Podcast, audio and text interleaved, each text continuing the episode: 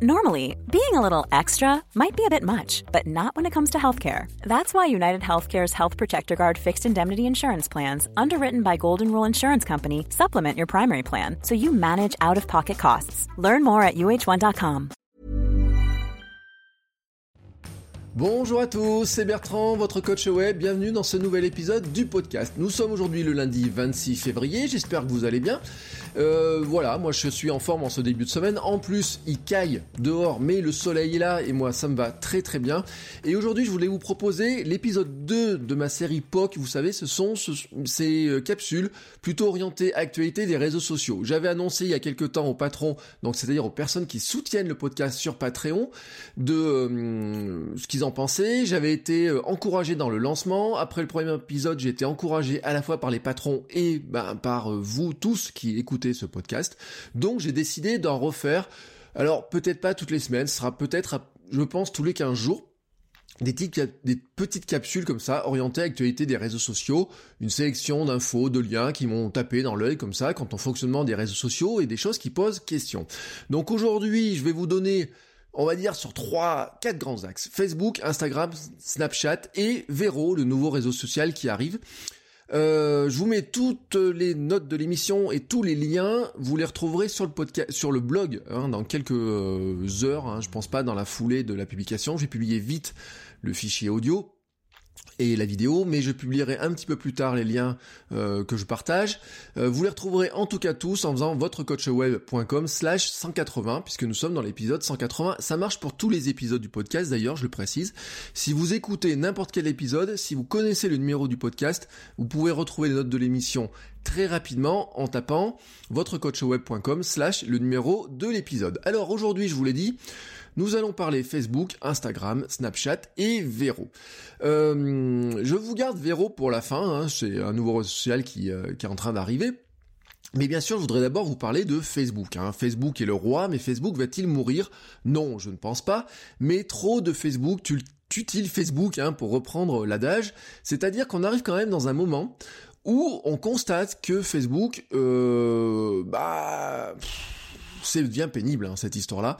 C'est-à-dire que, soyons clairs, euh, on arrive à, un moment où on se demande si le coût financier, le coût psychologique et le coût démocratique de Facebook n'est pas trop important à supporter à la fois pour notre société et à la fois pour nous en tant qu'individus.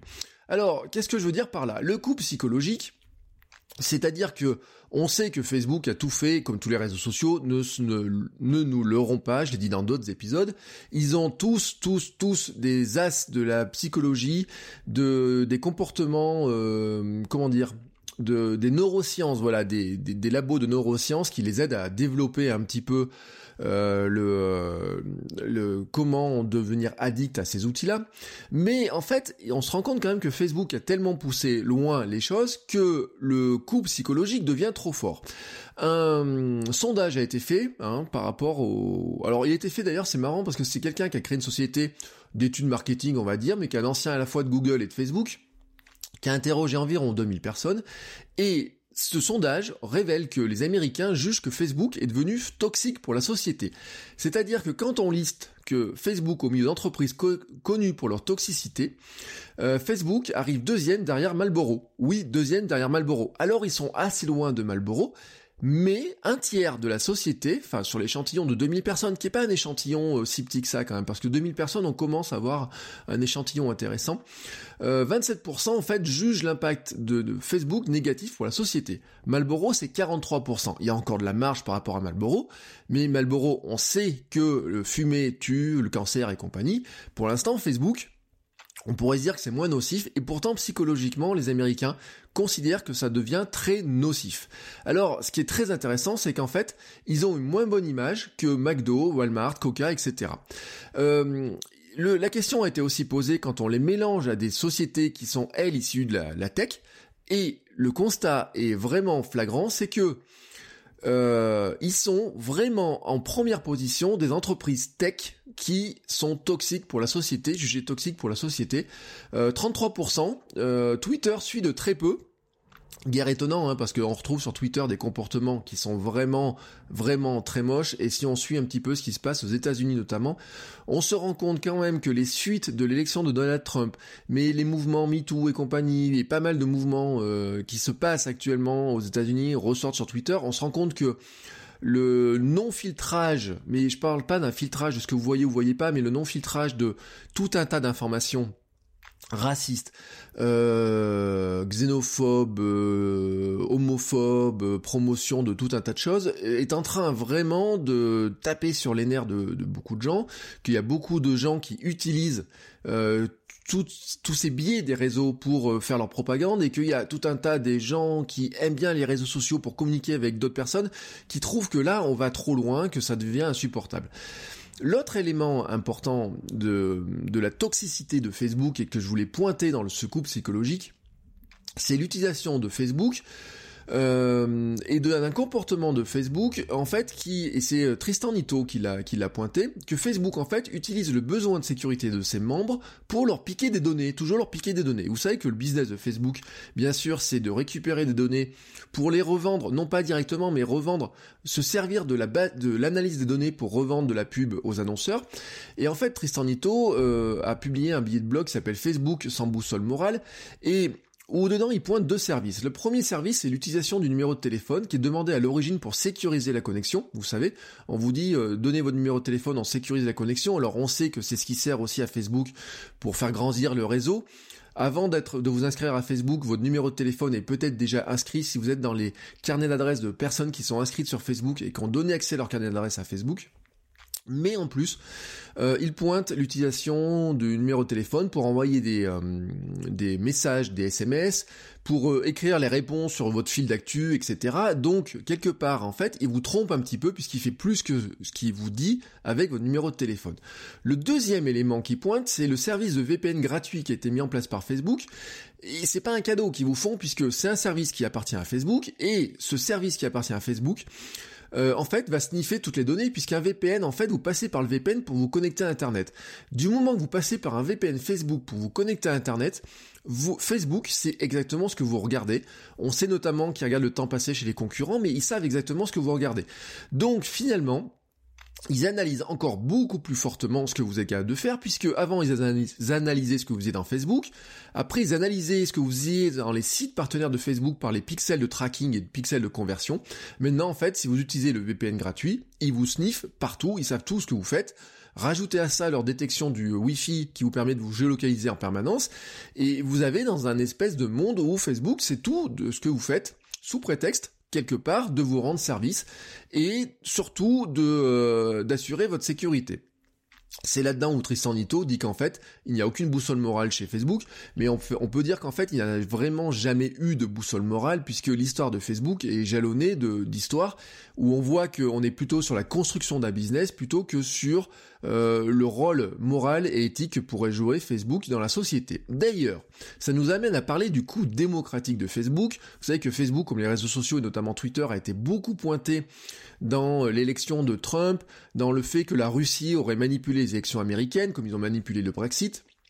Et alors Wired a fait un, dossier intéressant sur Facebook et euh, notamment il s'est intéressé à cette histoire-là de hum, comment Facebook aurait pu euh, truquer l'élection. Alors je parle pas de trucage directement, parce que j'ai vu des tweets un petit peu réducteurs disant que Facebook avait vendu la pub dix fois moins cher à Trump qu'à euh, Hillary Clinton. Alors pour moi c'est un petit, c'est faux parce que quand on regarde l'analyse de, de Wired, c'est pas ce que dit l'article. L'article en fait il dit que les équipes de Trump ont beaucoup mieux compris l'effet levier de la publicité sur Facebook alors que euh, les équipes de Clinton, en fait, en ne comprenant pas ou en ne pouvant pas l'utiliser ou en ne voulant pas l'utiliser, se sont retrouvées en fait à payer la publicité plus cher. Plus cher, c'est pas en somme, c'est en fait en impact. Je m'explique. L'équipe de Clinton, bah, ils ont fait de la campagne euh, classique, c'est-à-dire que euh, Hillary Clinton avait des messages, elle a voulu, elle était sérieuse, c'était une personne sérieuse, et donc elle a, poussé des contenus très traditionnels. Trump, lui, il a fait du Trump. Donc il a eu des contenus euh, racistes, des contenus euh, appelant euh, vraiment à, comment dire à, fractionner hein, son l'électorat, à vraiment prendre des positions qui étaient très nettes d'un côté ou de l'autre. Et ce que nous dit l'article en fait, c'est que ce positionnement-là a beaucoup plus aidé euh, Trump à se servir de la pub comme un levier que les Russes n'auraient pu le faire en mettant de l'argent pour subventionner Trump. Pourquoi? Parce qu'en fait, ça vient du fonctionnement de Facebook. Et ça, je vous l'ai déjà dit, Facebook, en fait, qu'est-ce qu'il fait? Il va mettre en avant des contenus qui génèrent du clic, du commentaire, du repartage, du like. Donc des choses où il y a de l'engagement important. La caractéristique des messages de Trump, c'est qu'en fait, il laissait personne indifférent. Il y a ceux qui l'aimaient, qui l'aimaient pas. Vous voyez passer un message euh, de Trump hallucinant, vous dites mais il a pas pu dire ça, vous cliquez. Vous pensez que c'est une connerie ce qu'il va raconter, vous mettez un commentaire pour dire vous êtes con, vous, vous aviez de l'engagement. Euh, et ceux qui adoraient au contraire ce qu'il racontait, de toute façon, ils aimaient et repartageaient à fond. Et donc, le fait que ça devienne un engagement plus fort, c'est plus viral, ça rentre en fait dans le mécanisme de Facebook où vous avez un système d'enchères pour la publicité et où ce système d'enchères il privilégie aussi l'engagement. Vous savez que Facebook veut vous afficher principalement ce qui vous intéresse ou ce qui intéresse vos proches et ce qui pourrait vous intéresser vous plus vous avez des publicités qui ont un retour de l'engagement, et plus vous avez de chances qu'elles soient diffusées largement, et surtout, vous, augmentez leur impact. Ce que dit l'article, en fait, c'est que c'est comme si Trump avait acheté la publicité dix fois moins cher, non pas qu'il a moins dépensé, c'est tout simplement qu'en fait, en achetant euh, un dollar de publicité, il y avait peut-être dix personnes qui réagissaient, alors que Clinton, quand elle achetait un dollar de publicité, il y avait qu'une personne qui réagissait, donc qui était touchée. Et donc en fait, vous démultipliez la puissance de la publicité par le fait qu'elle soit engageante. Et c'est ça qui est intéressant, c'est-à-dire c'est le boost, c'est l'effet levier. Et ça revient à ce que je vous avais dit dans des, épisodes précédents, c'est qu'en fait, euh, vous devez d'abord subventionner ou booster ou sponsoriser des publications qui ont un vrai succès. C'est-à-dire qu'en fait, vous avez des publications qui organiquement, c'est-à-dire sans sponsoring, ont du succès parce qu'elles provoquent du clic, du partage et des likes, etc. Celles-ci, vous devez les booster parce que vous allez démultiplier l'effet de votre publicité. Alors que si vous boostez des choses qui n'ont aucun succès organiquement, qui ne provoquent pas de réaction, bah quelque part vous allez booster quelque chose. Oui, vous allez augmenter la visibilité un petit peu, mais ça va vous coûter cher parce qu'il n'y aura pas l'effet des multiplicateurs. C'est l'effet levier qui est intéressant. Ce que dit très bien l'article de Wired, c'est qu'un marketeur rusé engagé, mais aussi indigné, hein, au sens où qui va provoquer des émotions, aura beaucoup plus de vues et de clics qu'un marketeur non engagé, car il va jouer sur ces trois éléments-là, et au final, il va démultiplier l'info, le poids de sa pub et l'investissement publicitaire. Vous ajoutez à ça le ciblage très fin de l'audience, et c'est un système redoutable, et c'est là où on peut dire que oui, les équipes de Trump ont été beaucoup plus malines dans l'utilisation euh, des réseaux sociaux, dans l'utilisation de la communication numérique que les équipes d'Hillary Clinton.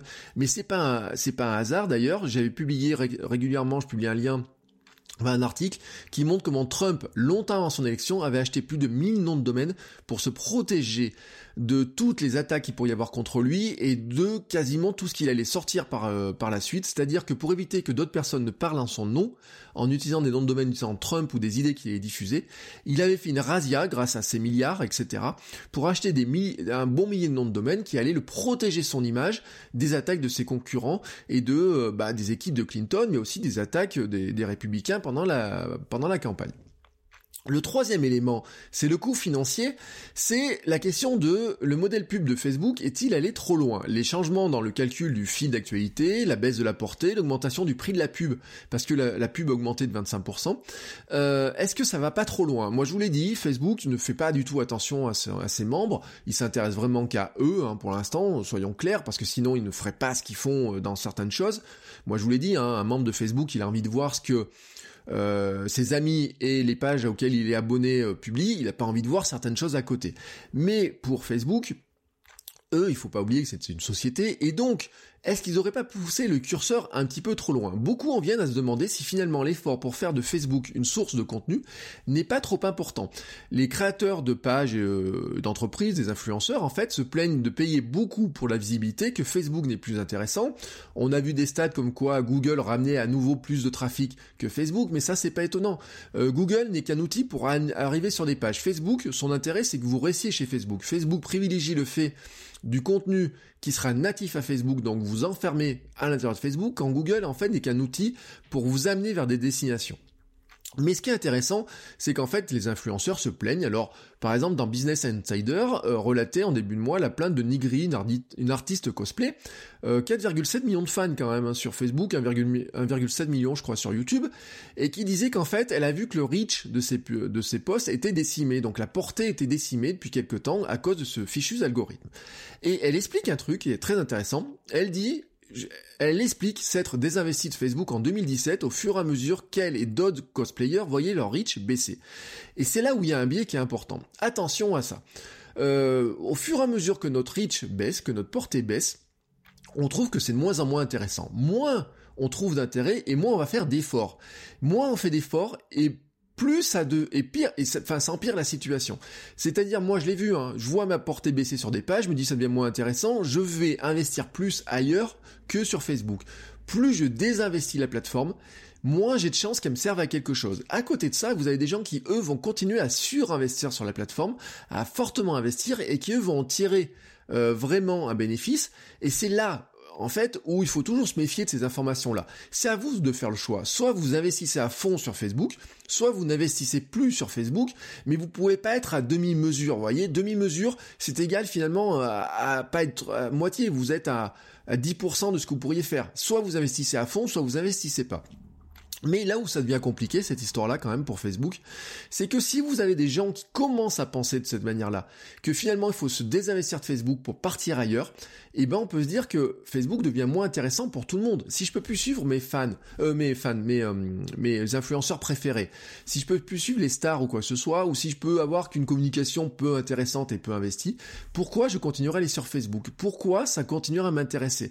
Alors Facebook avait senti le vent tourner, notamment en vous disant, bah on pense qu'il vaut mieux que vous discutiez avec, avec vos amis plutôt qu'avec des entreprises ou des pages, etc. Mais on peut quand même pointer une perte de contenu important pour Facebook et donc potentiellement d'intérêt. Alors, euh, tout ça euh, amène quelques questions. Facebook, on voit qu'ils réfléchissent beaucoup à ça quand même.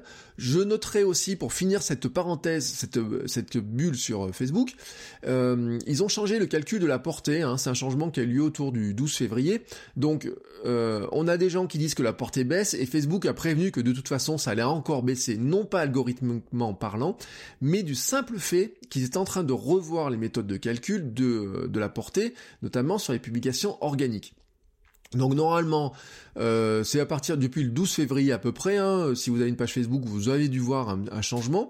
Ils annoncent en fait qu'ils allaient avoir des systèmes de mesure plus cohérents et plus cohérents avec ce qu'annonçait la publicité. C'est-à-dire que les statistiques de publication organique et de publication sponsorisée aurait un méthode de calcul plus proche. On sait que les méthodes de calcul chez Facebook, c'est pas toujours super fiable cette histoire-là.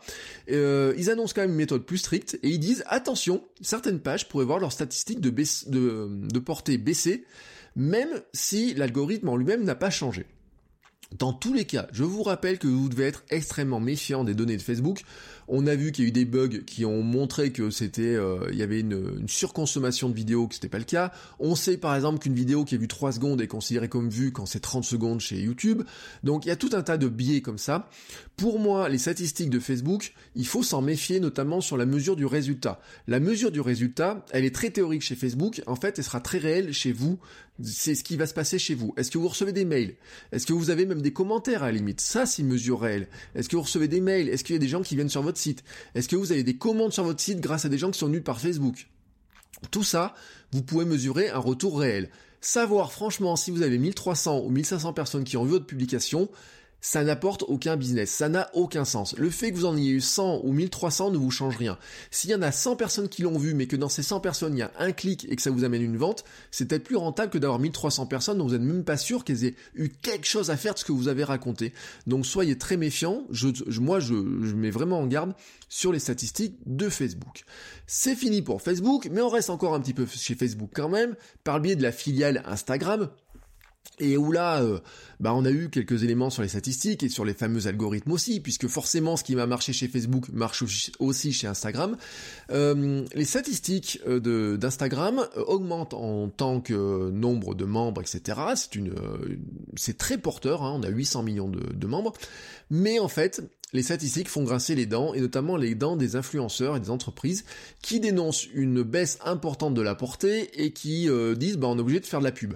Et c'est vrai, si vous regardez en plus, il y a certaines marques qui investissent énormément. On a vu des chiffres du style euh, Slip français, je crois, qui, qui doivent mettre 2500 euros de pub par semaine sur, euh, sur ces outils-là et euh, d'autres mettent encore beaucoup plus. Mais la hum, vraie question qui est posée là-dedans, c'est est-ce que c'est l'algorithme qui fait ça? Est-ce qu'il y a d'autres éléments? Alors l'algorithme qui est visé, c'est quelque chose qui est euh, un peu compliqué parce que vous savez que depuis deux ans environ, en fait mars 2016, euh, Instagram a cassé la chronologie des publications pour passer à un classement algorithmique. Donc d'abord ce qui nous intéresse le plus. Alors bien entendu, ça évolue en permanence. On peut pas dire un tel jour on annonce un nouvel algorithme, chaque jour, etc. Attention aujourd'hui on a changé cet élément-là. Ça, ils vont pas le dire. C'est un petit peu, hein, vous savez, on dit la recette du coca, euh, tout le monde la connaît, mais personne ne la connaît. La recette de Google, on sait tous les ingrédients qu'il y a dedans, on sait pas comment ça bouge, on sait qu'il y a des grands changements, des grandes accélérations, des coups de frein, etc. Là, on sait que Facebook fait évoluer en permanence l'algorithme qu'il y a dans Instagram et que le but du jeu pour eux c'est plutôt d'arriver à mesurer l'intérêt réel de, des membres pour des photos et des vidéos qu'ils vont voir, de chasser aussi un peu ce qui va polluer. Euh, qu'est-ce que c'est qui va polluer? Ce sont les fakes influenceurs, c'est-à-dire c'est si j'achetais 10 000, 10 000 fans comme ça, je pourrais apparaître comme un influenceur, mais 10 000 fans qui ne sont pas engagés, ça ne sert à rien pour une entreprise. Une entreprise qui m'achète, si j'achète 10 000 fans, qu'une entreprise vient me voir et que finalement euh, ça sert à rien parce que je mets une photo, elle me paye 5500 euros et qu'il n'y a aucun retour pour elle, elle va dire ouais je me suis fait arnaquer sur Instagram, donc ça, ça dégrade l'image d'Instagram. Donc eux ils doivent lutter contre ça. Ils vont aussi lutter contre le spam et le spam en fait ils vont lutter d'une manière qui est très euh, très euh, très spéciale, c'est-à-dire qu'en fait il y a un spam sur, qui est fait sur, les hashtags. Donc vous avez des hashtags très populaires qui ont des 40 ou 50 millions de photos qui sont mises dessus. Et en fait, ce qui se passe, c'est qu'il y a des gens qui ont une tendance à booster, à mettre que les hashtags très populaires pour essayer d'avoir leurs photos les plus visibles possibles. Il y a un phénomène qu'on appelle le shadow ban, c'est-à-dire qu'en fait, Facebook ne vous enfin Instagram ne vous empêche pas de mettre la photo, ne vous empêche pas d'utiliser le hashtag, mais quand vous utilisez certains hashtags, vous retrouvez en fait classé comme étant quelqu'un qui essaye plutôt de spammer sur des hashtags très populaires. Euh, par exemple, je sais pas, euh, imaginons, euh, je crois que Kitchen en fait partie. Bon, bah vous voulez parler de cuisine, il faut pas utiliser le hashtag Kitchen pour parler de cuisine parce que lui, il va être considéré comme étant spammé. Et donc, ils vont non pas vous le dire, en fait, c'est ça le pire, c'est-à-dire que votre photo ne va pas apparaître dans tout un tas de classements, et vous, elle va être vue par certaines personnes, mais elle va disparaître un petit peu des radars. Donc ils tentent, hein, par ce biais-là, de d'avoir une comment dire une confiance plus importante notamment pour les gens qui voudraient investir de l'argent sur des influenceurs et aussi en publicité mais en fait euh, ils vont aussi trouver ou chercher un moyen de savoir si une photo intéresse vraiment les gens, ou une vidéo intéresse vraiment les gens. Et ça, il le mesure dans les premières minutes de vie de la photo ou de la vidéo. Donc c'est pour ça qu'il est très important de publier à des heures où les gens sont à peu près connectés hein, sur euh, le réseau à ce moment-là. Mais ça favorise aussi un comportement, j'en avais parlé il y a très longtemps, c'est ce qu'on appelle les instapods. Les instapods, vous savez, et vous avez plein de groupes Facebook qui font ça, c'est un regroupement de quelques personnes qui en fait vont passer un accord pour aimer mutuellement leurs photos et leurs vidéos et mettre des commentaires. C'est-à-dire que moi, je ferais, imaginons, je fais partie d'un groupe, un Instapod de 10 personnes, je mets ma photo, dans les quelques minutes qui suivent, les 9 autres personnes vont venir mettre un commentaire et un j'aime, et quand elles mettront leur photo quelques heures plus tard, j'irai moi aussi participer avec les 9 autres personnes à mettre un j'aime et un commentaire, alors je dis 9 hein, ou 10 personnes, je vous fais, vous schématise. Ainsi, comme ça, on montre à, l'algorithme que en fait, il y a un intérêt tout de suite. Et le but du jeu, c'est de booster dès le départ la visibilité de la photo ou de la vidéo. Et donc, à partir de là, on se dit, bah, l'algo, s'il sait qu'il y a du boost dès le départ, il va montrer ça à plus de gens. Les algorithmes actuels d'Instagram favorisent ce type de comportement. Vous le voyez sur des réseaux d'influenceurs. Il faut savoir que les influenceurs sont toujours organisés de toute façon en grappe. Hein. Vous avez le top influenceur, le middle influenceur qui est relié au top, et puis vous avez toute une nuée de, micro-influenceurs qui gravitent autour de ça. Euh, si vous organisez tout ça de cette manière-là, en fait, il y a une espèce d'échange de, de, services hein, qui se fait, de visibilité qui se fait par ce biais-là. L'algo d'Instagram, franchement, euh, ne fait qu'accentuer ce phénomène phénomène-là. Je sais pas trop comment ils peuvent lutter dessus, même s'ils pourraient se rendre compte assez facilement que bon, il y a toujours les dix mêmes personnes qui aiment au départ, etc.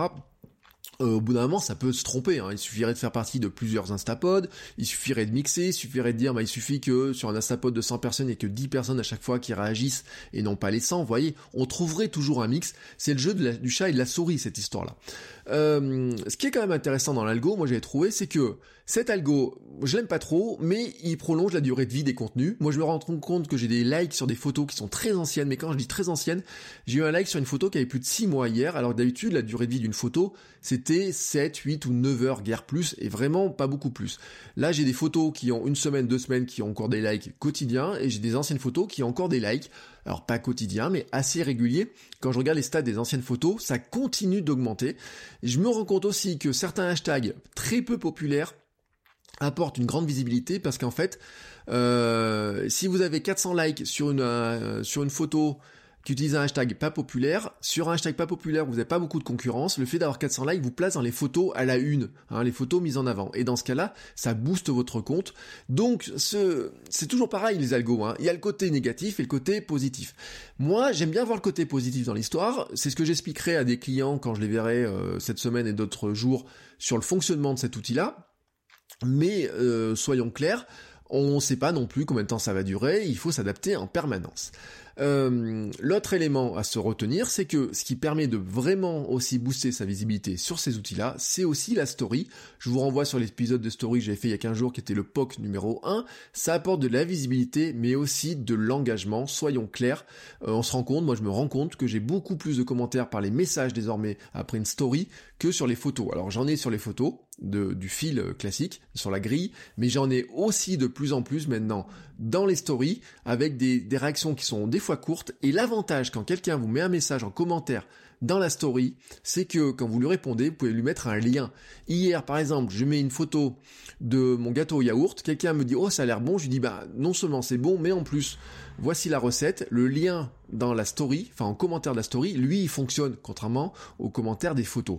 Alors c'est sûr que c'est du euh, manuel, hein, photo par photo, mais je pense en fait que c'est un très bon, euh, un très bon élément pour arriver aussi à, se positionner et en tout cas à créer de la discussion et à, garder le contact avec les gens.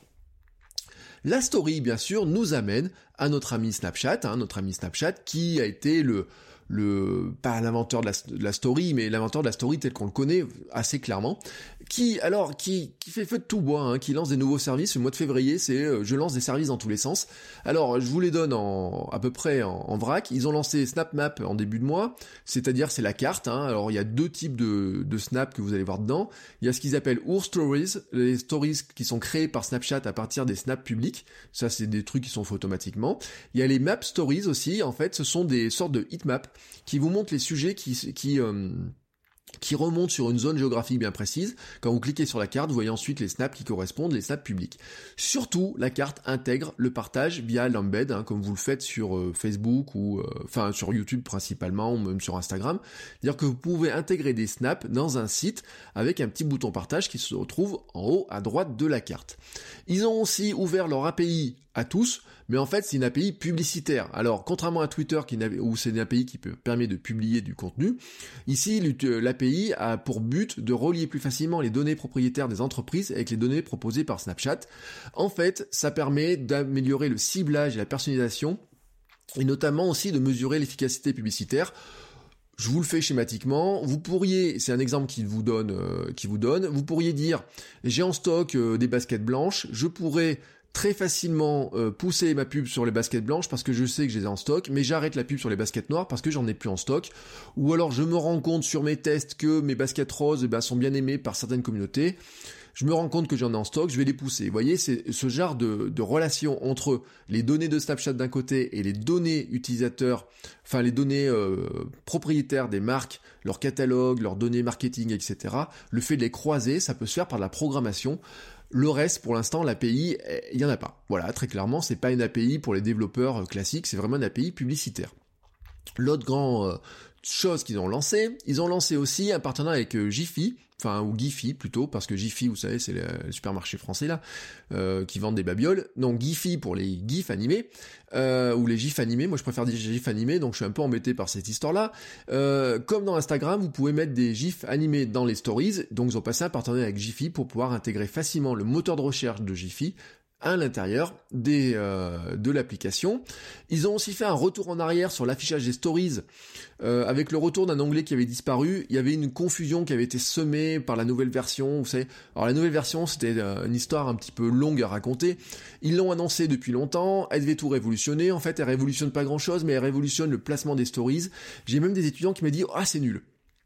Voilà, très clairement, ils ont dit, oh, ce truc-là, c'est nul, tout est mélangé, on retrouve pas ce qu'on veut, on n'arrive pas à retrouver les informations qu'on veut, ils nous mettent de la pub en plein milieu, ça va pas. Ils ont fait marche arrière parce que ils ont eu quelques soucis. Euh, avant de parler des soucis, ils ont lancé une dernière fonctionnalité qu'on appelle les official stories. Alors en fait, ils l'avaient lancé en 2015 pour les stars. Les stars avaient un, des comptes un petit peu spécifiques, ce qui est logique, hein, millions de followers égale euh, des services complémentaires ce qu'ils ont annoncé en fait, c'est que les official stories, qui sont en fait maintenant des sortes de comptes vérifiés, comme Instagram et comme Twitter, c'est-à-dire que euh, vous n'avez pas besoin d'être une star mondiale pour avoir droit à ces, euh, à ces comptes officiels. Alors, il y a une caractéristique quand même, c'est que vous pouvez pas faire la demande, contrairement à Twitter, vous pouvez pas remplir un formulaire pour dire je pense que je peux être euh, certifié. Non, là c'est eux qui vous contactent et vous annoncent que vous êtes certifié. A priori, c'est d'abord parce que vous avez une audience importante. Hein. J'ai vu des articles où 100 euh, 000 followers sur Snapchat, vous étiez, euh, vous pouviez passer en certifié. Voilà, hein, on a à peu près une idée de la puissance. Peut-être que ça descend en dessous parce que je me dis que quelqu'un qui en a 10 ou 15 000, c'est déjà un impact assez important. Mais en tout cas, on pourrait dire que les comptes certifiés sont des comptes qui sont susceptibles d'avoir des opérations publicitaires avec des entreprises partenaires qui auraient envie d'utiliser la visibilité de ces influenceurs pour travailler avec elles. Euh, qu'est-ce que ça vous permet d'avoir? Alors des statistiques complètes on peut évaluer, la visibilité de ces publications, connaître les abonnés, l'âge, l'origine géographique. On a une mise en avant des comptes euh, dans les interfaces, on a un petit emoji qui se met à côté, on a aussi euh, une mise en avant qui est très importante dans les résultats de recherche, c'est-à-dire que le moteur de recherche de Snapchat euh, mettra en avant d'abord le compte officiel plutôt que d'autres comptes à côté, si les, si les noms sont assez proches ou s'il y a d'autres noms qui commencent par le même mot, etc. c'est un élément qui est assez important quand même, disons-le, pour Snapchat parce que ils sont rentrés dans la guerre des influenceurs. Comment garder chez eux les influenceurs? Et c'est là où on tape sur un des problèmes de Snapchat, un souci dont vous avez forcément entendu parler. C'est euh, en fait, on pourrait dire le. Euh, en plus, c'est marrant parce que ça vient de Twitter l'histoire. C'est Kylie Jenner dont forcément on se demande ce qu'elle a à faire à part gérer ses réseaux sociaux. Je vous rappelle qu'elle est la demi-sœur de Kim Kardashian. Vous savez, c'est ces stars qui finalement construisent de, euh, sur pas grand-chose, hein, si ce n'est la notoriété des émissions de télé et puis d'être sur les réseaux sociaux, mais qui à partir de ça vont quand même construire un vrai business, un grand royaume, hein, j'ai envie de dire. Euh, en apparence, elles partent de pas grand-chose et puis, euh, enfin pas grand-chose on a l'impression qu'elles font pas grand chose au départ, mis à part s'exposer en maillot de bain ou dire qu'elles ont un gamin. Mais en fait, à partir de la visibilité qu'elles ont, euh, elles vont construire des, euh, une puissance publicitaire, mais aussi le lancement de produits, euh, d'émissions, livres, etc., qui est, qui est juste gigantesque.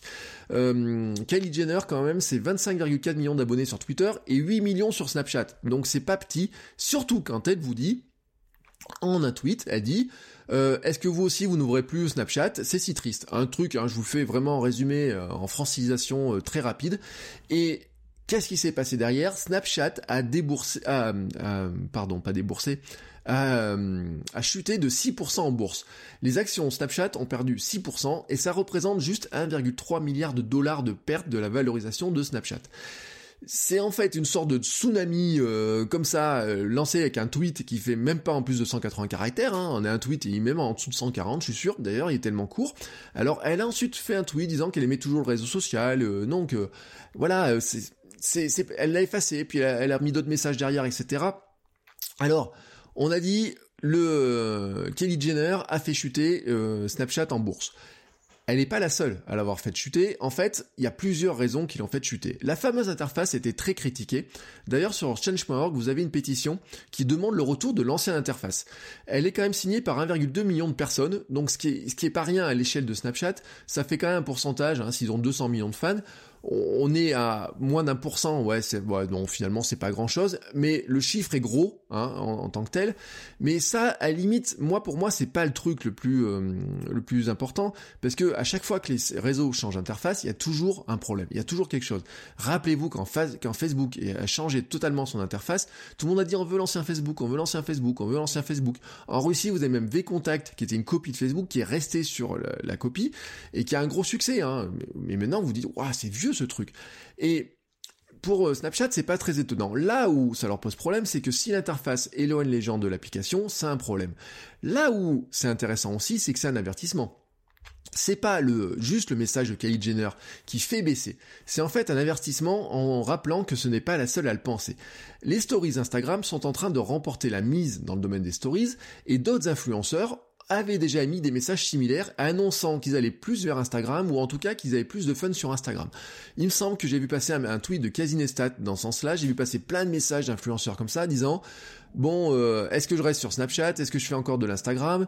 Euh, Est-ce que je vais faire les deux? Comment je fais Etc. Et en fait, il y a un vrai euh, un truc, un problème, comment dire, une préoccupation partagée par beaucoup, c'est de dire, je peux pas faire les mêmes, est-ce que je fais les mêmes contenus sur les deux? Alors il y en a qui enregistrent sur Snapchat et qui diffusent ensuite sur Instagram, il y en a qui auraient été tentés de faire l'inverse, mais c'est euh, pas forcément très beau, enfin il y a des outils pour le faire, etc. Bref, je vous passe le truc.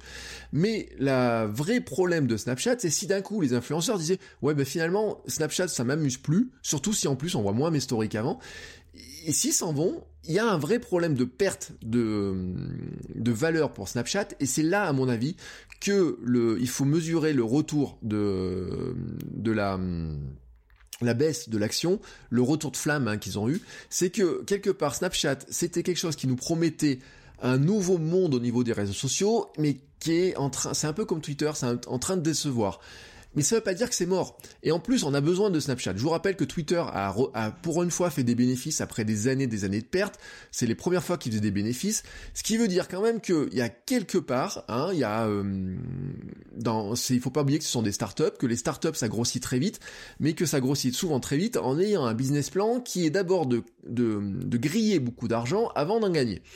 Et on a besoin de Snapchat, comme on a besoin de Twitter, comme on a besoin de Pinterest, on a besoin de YouTube, parce qu'en fait, en face, on a un géant, Facebook, qui lui gagne de l'argent et qui, qui utilise son argent pour acheter tout ce qui monte. Et le problème, c'est que on a Facebook plus Instagram qui sont réseau numéro 1 et 3 dans le monde, on a juste YouTube qui est intercalé entre les deux. Et donc, on est déjà dans un espèce de duopole, mais il faudrait pas qu'en plus on soit sur finalement une sorte de monopole des réseaux sociaux, en disant ben euh, ouais j'aime pas Facebook, je vais sur Instagram, mais on est toujours chez Facebook. Le fonctionnement elle-même, les deux outils sont totalement liés entre eux. On a besoin d'avoir des réseaux à côté, on a besoin d'avoir des réseaux libres, on a besoin d'avoir des petits réseaux, des grands réseaux, des gros réseaux qui euh, fassent un peu la nique d'ailleurs à Facebook, qui les obligent à changer de comportement, qui amènent d'autres pratiques. Est-ce que c'est possible de voir d'autres réseaux émerger? C'est la grande question qu'on se pose. Et ce qui est intéressant, c'est que nous sommes là, à la sortie d'un week-end, au début d'une semaine, où vous allez entendre parler d'une app qui s'appelle Vero. Oui, Vero comme euh, le début de Véronique, mais sans l'accent. V-E-R-O. Et c'est l'app sociale qui fait parler d'elle depuis quelques jours. Hein, on la voit fleurir dans les, même sur les groupes de discussion des community managers, on commence à la voir monter. On la voit monter beaucoup sur Twitter. Les inscriptions ont commencé et d'ailleurs, euh, on en parle tellement que ça devient très lent. Le lancement a été super bien orchestré. Ils sont appuyés notamment sur des créateurs de contenu, des photographes, des vidéastes qui vantent les mérites de la plateforme pour partager leur contenu créatif. Signe du succès, c'est que ça plante. Euh, vous pouvez pas vous inscrire ou alors on pouvait pas faire de recherche, ou alors on pouvait pas publier, ou alors ça plantait. C'est normal. Hein. Je vous rappelle qu'à une époque, Twitter, le grand jeu, c'était de voir la baleine. Vous savez, la baleine, c'était quand euh, Twitter était HS. Il y avait une baleine qui euh, qui apparaissait. Ils ont fini par la faire disparaître. D'une part parce que Twitter ne plante quasiment plus, et d'autre part parce qu'ils avaient décidé que la baleine, ils en avaient marre de la voir. Et euh, mais pendant longtemps, on disait bah tiens, Twitter est planté, mais c'était un bon signe de la croissance de Twitter. Que Vero ne réponde plus, par moment, ça veut dire que Vero a beaucoup d'inscriptions. Donc c'est pas un mauvais signe, ça veut dire que c'est un signe en fait que Vero eh ben, a rencontré un premier, euh, un premier succès, que là ils sont en phase de traction, c'est-à-dire de d'avoir d'inscriptions de beaucoup de gens, et que là ils vont se confronter en fait à la réalité des choses, c'est-à-dire qu'au départ ils fonctionnaient un petit peu dans leur monde et que maintenant ils vont fonctionner avec une grosse visibilité. C'est là où on va voir si le concept peut prendre. Alors c'est quoi le concept de Vero ben, il se présente comme un nouveau type de réseau social qui se concentre sur les relations que vous avez et ce que vous voulez leur montrer et voir d'elles. Alors, le principe c'est de partager ce que vous voulez, bien sûr, avec qui vous voulez, sans être gêné par les publications des autres, euh, que vous ne suivez pas, par la pub, etc. Le slogan d'ailleurs annonce la couleur, mais c'est magnifique quand vous inscrivez. Moins de médias sociaux, davantage de vie sociale. Hein, euh, dire ça sur un réseau social, c'est quand même assez amusant. Sous-titré, comportez-vous en ligne comme dans la vraie vie. Alors, il se présente un petit peu comme un anti-Facebook, parce que quand on regarde un petit peu ce que disent les créateurs, ils disent il n'y a pas de pub, il n'y a pas d'algo, euh, rythme de classement des messages, il n'y a pas de flux classé comme, euh, comme sur Facebook, donc il y a un flux, mais qui est le flux de ce que vos amis partagent, et comment ils le partagent, et comment vous voulez voir les choses il n'y a pas d'analyse des datas non plus. Bon, moi je me pose une question, c'est de savoir comment ils vont gagner de l'argent ces gens-là, parce que le coût du service va être énorme très rapidement, ne serait-ce qu'en développement de l'application. L'application est magnifique, sincèrement, franchement, elle est très très belle. Euh, c'est plutôt une application qui ressemble à, des, à une application média, euh, mais bien sûr, à un moment donné, il faudra qu'ils gagnent de l'argent. On verra comment ils font. Pour l'instant, les caractéristiques sont assez intéressantes. Dans la gestion des contacts, bon, bien sûr, vous avez des contacts. Mais les contacts, en fait, vous avez des niveaux de confidentialité. Vous avez euh, l'ami, l'ami proche, les connaissances. Vous avez des gens qui sont des abonnés. Alors, c'est un truc qu'on trouve un petit peu dans Facebook. Mais dans Facebook, on l'a pas aussi, enfin, c'est pas aussi net. Et surtout, ce qui est intéressant, c'est la publication qui sera un petit peu différente ensuite. Vous pouvez décider de suivre une personne ou l'ajouter en contact. Quand vous l'ajoutez en contact, on vous demande si c'est une connaissance, un ami ou un ami proche. Donc déjà, vous avez une segmentation. On n'est pas comme dans les listes de, publications de Facebook. Les listes de publications de Facebook, c'est vous publiez un message, vous avez des listes comme ça, mais par défaut, c'est soit tout le monde, soit vos amis, les amis de vos amis, etc. Ici, ce qu'ils vont vous dire, c'est qu'en fait, vous allez euh, choisir quels sont les amis, quelles sont les personnes qui vont voir vos messages, c'est-à-dire parmi ces, classements entre connaissances, amis, amis proches, ou même à limite si vous le gardez pour vous tout seul. Vous pouvez aussi, je le dis d'ailleurs, s'il y a des gens intéressants sur le réseau, vous pouvez les recommander et juger que ce sont des personnes intéressantes. Moi j'ai testé la fonction ce matin, euh, ça marche très bien cette histoire-là. Alors je sais pas si ça marche en tant que visibilité, mais vous pouvez dire je recommande cette personne, je recommande à des gens de s'abonner à cette personne-là. Vous pouvez publier plusieurs types de contenus, mais je le dis, il n'y a pas de texte. Un réseau qui est basé sur l'image et la vidéo. On partage donc des éléments visuels. Photos, vidéos, des liens, musique que l'on écoute, un film ou euh, une émission de télé qu'on regarde, le livre qu'on lit, le lieu où nous sommes, euh, mais on le partage de manière visuelle. Je vous donne un exemple, si vous ajoutez un livre que vous êtes en train de lire, vous avez un moteur de recherche, il va donner des listes de livres, et il va vous afficher la couverture donc dans le flux, il affichera la couverture du livre avec le message que vous avez ajouté. Euh, pour la musique, ça va un petit peu plus loin, c'est qu'il vous met la jaquette de l'album ou du titre que vous avez partagé. Donc quand vous voulez me dire j'écoute telle musique, vous allez faire une recherche, ça va taper dans le, dans le catalogue de musique iTunes, et donc ça va vous remonter l'image du de l'album ou de la chanson ou de l'artiste peut-être, je sais pas. Dans les tests que j'ai fait, euh, c'était plutôt le, on va dire la jaquette, hein, comme on dirait à l'ancien temps.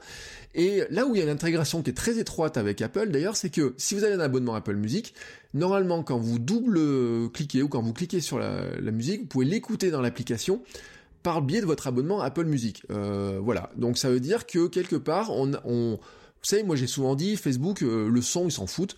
Et peut-être que là, Vero pourrait aller un poil plus loin dans la, dans la recommandation. Et peut-être que la recommandation musicale sera très intéressante. Le seul problème, c'est que si c'est lié à iTunes, euh, et qu'il faut avoir absolument un abonnement Apple Music, moi déjà ça m'exclut du service parce que moi je suis chez Spotify. Donc on verra ce que, ce que ça fait. En revanche, j'ai fait un test, je me suis dit tiens, euh, tant qu'à chercher des artistes sur iTunes, est-ce qu'on peut chercher un podcast? Eh ben non, on peut pas. J'ai pas réussi à remonter de dire j'écoute tel podcast. Dommage, mais on verra. Peut-être que ça peut évoluer plus tard. Il n'y a pas le type podcast. Euh, je vous le redis d'ailleurs, il n'y a pas le type de texte. Hein, le type de texte n'existe pas. Vous pouvez pas publier un statut de texte. Euh, ce qui fait d'ailleurs que ça fait un réseau qui est très beau, je vous l'ai dit, qui ressemble en fait à un Instagram élargi puisque euh, vous n'avez que des images ou des vidéos qui s'affichent. Alors vous n'avez pas, euh, quand vous êtes sur votre profil à vous, vous n'avez pas le fonctionnement gris comme ça, comme tel. C'est un fonctionnement plus par défaut, mais quand vous naviguez, vous avez bien un flux d'images, de photos, de vidéos qui va s'afficher. Certaines sont cliquables avec des liens euh, pour vous amener lire des contenus, des liens vers des sites, mais c'est une image qui va la représenter, ou alors voir une vidéo, voir une photo, quoi que ce soit. D'ailleurs, ils ont repris d'Instagram le concept, vous savez, de faire un double clic, enfin un double euh, tape, euh, comment dire, double appui sur une photo pour l'aimer, hein, pour ajouter un petit cœur. On dirait que ça sera un Pinterest un peu plus social aussi dans l'esprit, hein, c'est-à-dire qu'on retrouve la notion de collection, mais ça c'est ce que les gens partagent se retrouvent classé dans les collections. Donc on va dire que c'est une sorte de mix entre la recommandation Pinterest, un petit peu l'affichage à l'Instagram et euh, des aspects sociaux de Facebook sans avoir la machinerie Facebook à l'arrière.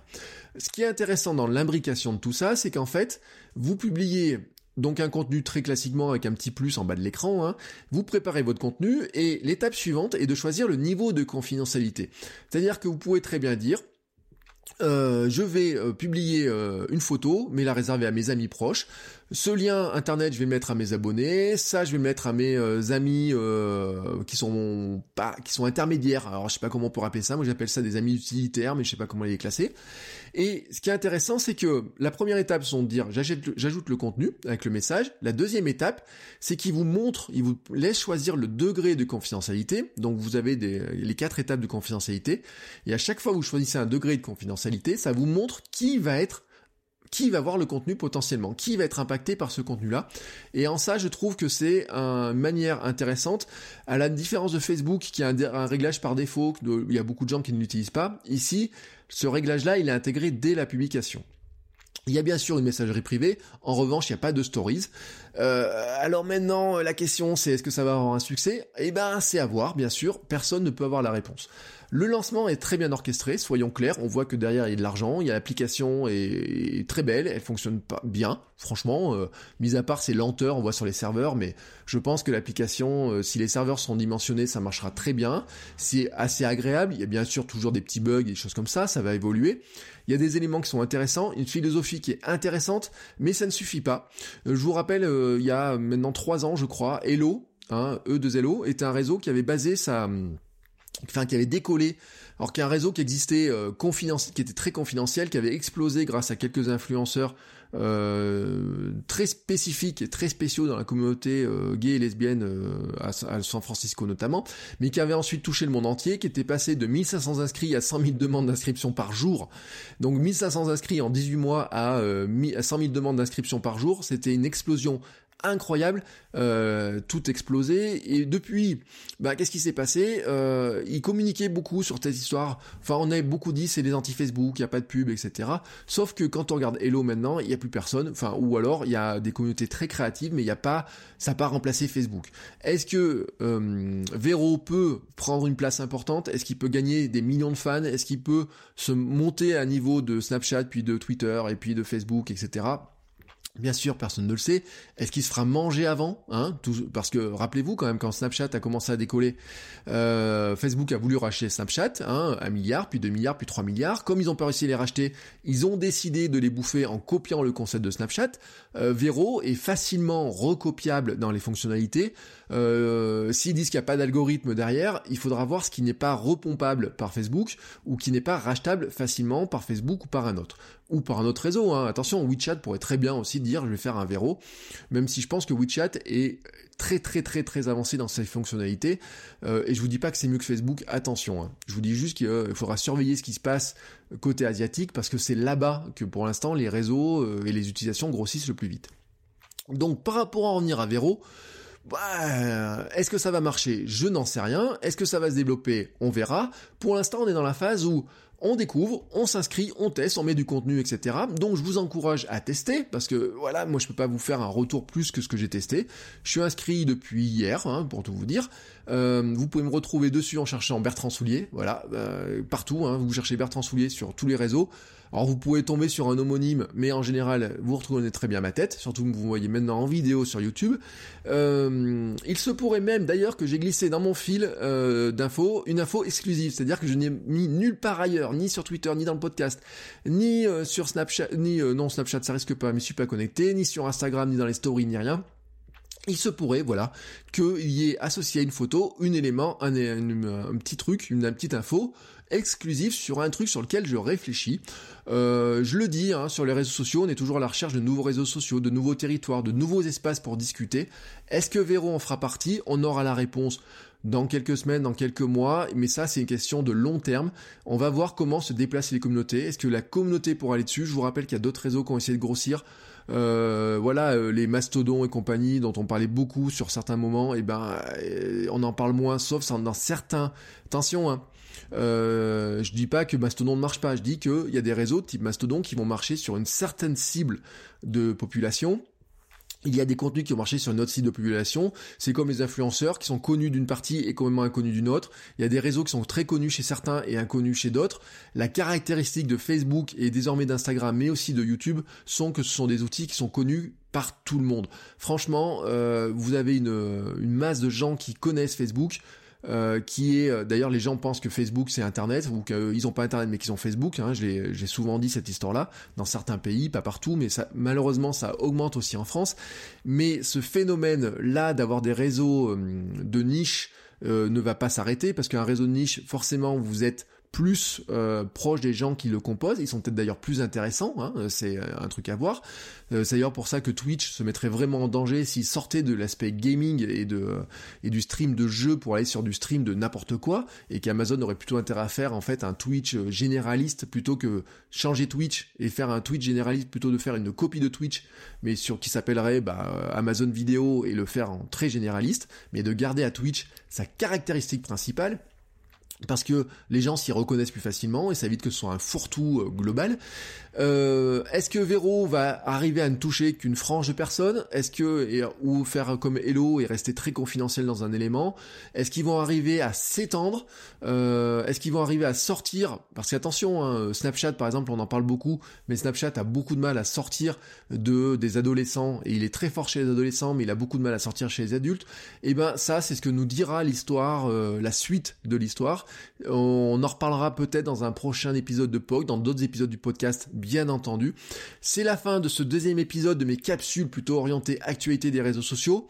Euh, n'oubliez pas que vous retrouverez toutes les notes de l'émission de cet épisode-là précisément, comme de tous les autres épisodes, sur votrecoachweb.com. Vous mettez slash et le numéro de l'épisode. Donc celui-ci, c'est votrecoachweb.com slash 180. Je vous rappelle aussi qu'on se retrouve sur les réseaux sociaux, euh, Twitter, Facebook, Instagram, le forum club.votrecoachweb.com pour discuter de tout ça, mettre des commentaires sur cet épisode précis, sur n'importe quel épisode, ça se passe là-bas. J'ai rajouté une rubrique aussi, je vous l'ai dit, sur le partage, la recommandation de livres à lire que vous trouvez intéressants. Euh, le groupe Facebook du club euh, des créateurs de contenu, voilà, je l'ai dit, hein, je je sais pas s'il va encore durer très longtemps, en tout cas je vais le maintenir pendant quelques temps encore, mais c'est pas là-dessus que je vais concentrer mes, efforts, je concentre plutôt sur la partie communautaire. Euh, moi, je me dirige sur une semaine qui est très chargée, mais très intéressante. J'espère que la vôtre sera euh, chargée, à vous de voir, mais toujours, toujours, toujours très intéressante. Et on se retrouve très bientôt pour un nouvel épisode. Ciao, ciao